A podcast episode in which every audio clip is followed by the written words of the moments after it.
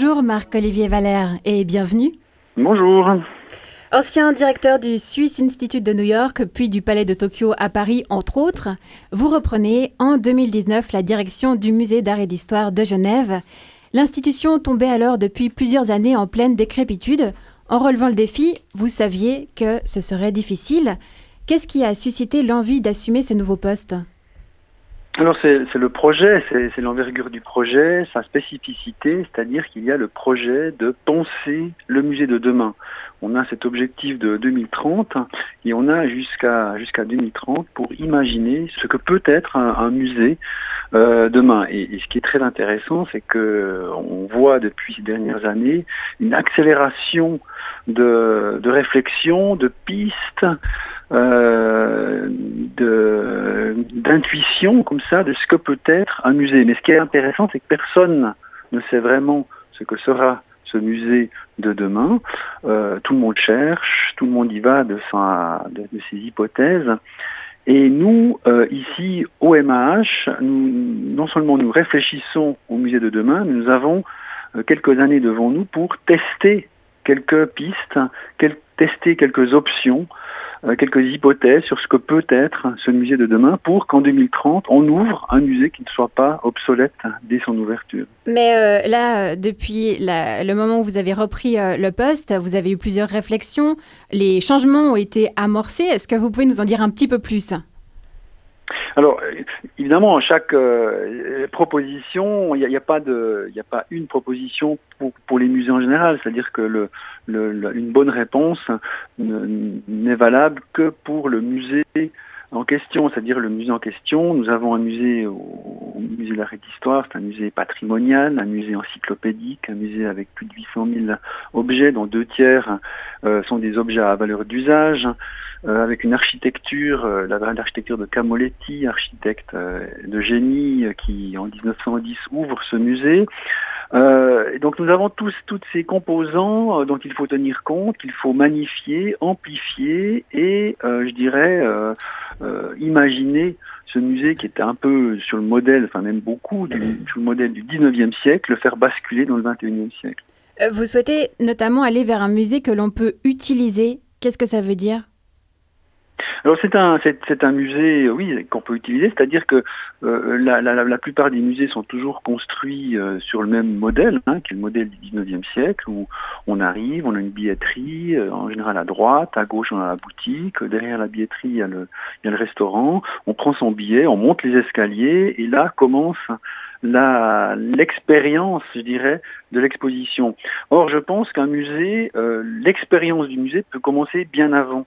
Elle peut commencer euh, au moment même où on se dit qu'on va au musée, euh, donc à la maison. Elle peut, elle peut se poursuivre sur des, sur du, du, du digital par exemple. Ensuite, lorsqu'on est en ville, on peut aussi commencer cette euh, expérience d'exposition pour que lorsqu'on arrive physiquement au musée, on soit déjà dans ce, ce, ce mode euh, d'interprétation que demande le regard esthétique, le regard de l'exposition. Et ça, c'est extrêmement important parce que aujourd'hui, euh, il est devenu de plus en plus difficile de faire ce pas, de changer de mode d'interprétation qui est le nôtre en ville, qui est un mode de consommation, à un mode euh, d'interprétation esthétique.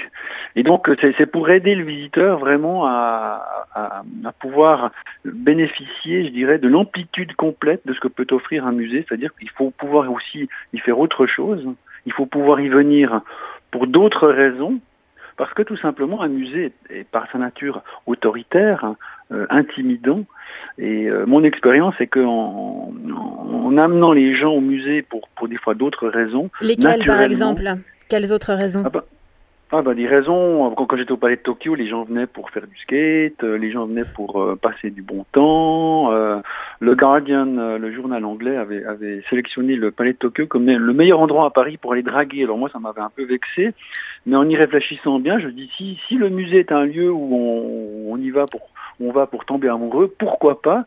Et donc du coup, forcément, si on voit une exposition en tombant amoureux, ça sera la plus belle des expositions. Donc il y a, on imagine des services publics, on imagine des activités qui peuvent être ancrées dans notre quotidien, des activités qu'on aurait en ville, des activités qu'on aurait chez nous, et le musée finalement n'est qu'une extension de notre quotidien. Mais pour moi, ce qui est très important, c'est que le musée doit offrir un outil à chaque visiteur, un outil qu'il peut emporter avec lui, et une sorte d'hygiène de l'esprit, presque une boîte à outils qu'il peut utiliser ensuite dans son quotidien, euh, dans sa vie de tous les jours, euh, qui accompagne, euh, qui l'accompagne dans la société dans laquelle il vit, qui l'aide à, à, à, à, travailler avec les filtres qu'on lui impose, des filtres esthétiques, éthiques, sociaux, économiques, et que le musée, comme ça, soit un outil pour l'aider à naviguer dans cette société.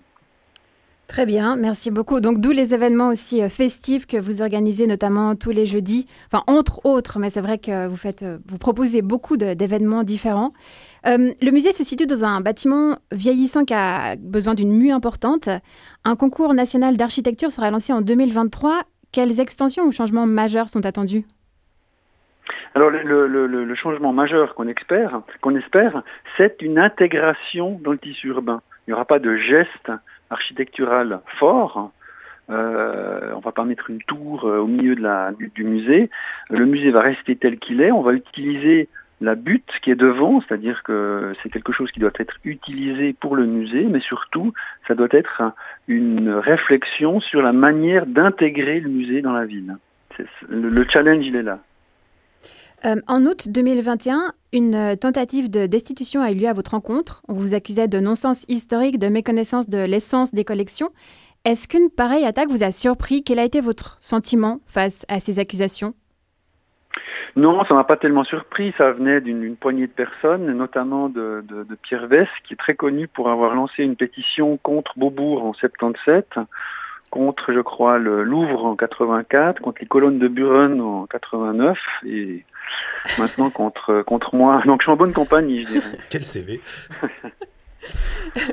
euh, vous avez donc adopté une toute nouvelle aussi, identité visuelle avec le slogan Come to Mama. Coller deux fois le sigle signifie que le MH d'aujourd'hui imagine celui de demain. Euh, Est-ce que. Euh, donc c'est toujours. C'est vraiment le, le, le, le slogan et là où vous allez oui, tout à fait. C'est vraiment euh, où le. Après, on peut on peut tourner ça comme on veut. Le mât qu'on imagine, le mât réel, euh, le, le mât de nos parents et le mât de, de, de ma génération. Euh, et donc le mama comme ça, mama style, ça va devenir effectivement quelque chose de une sorte d'identité de ralliement. Merci.